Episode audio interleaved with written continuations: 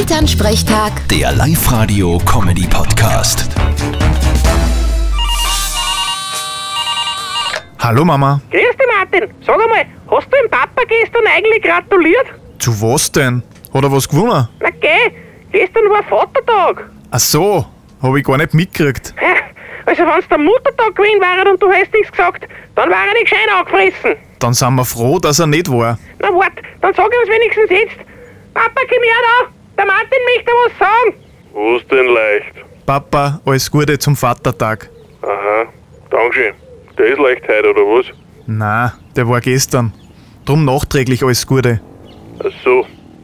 Na dann, wenn's nix gesagt hättest, ich hätt's gar nicht gewusst. weil Solche Tage sind eh für den Hugo. Siehst Mama, genau mit dem habe ich gerechnet. In Papa interessiert das genauso viel wie mich. Ist seid so unromantisch, das ist ein Wahnsinn. Das hat ja nichts mit Romantik zu tun.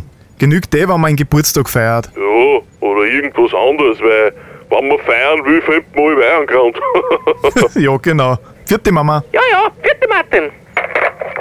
Elternsprechtag. Der Live-Radio-Comedy-Podcast.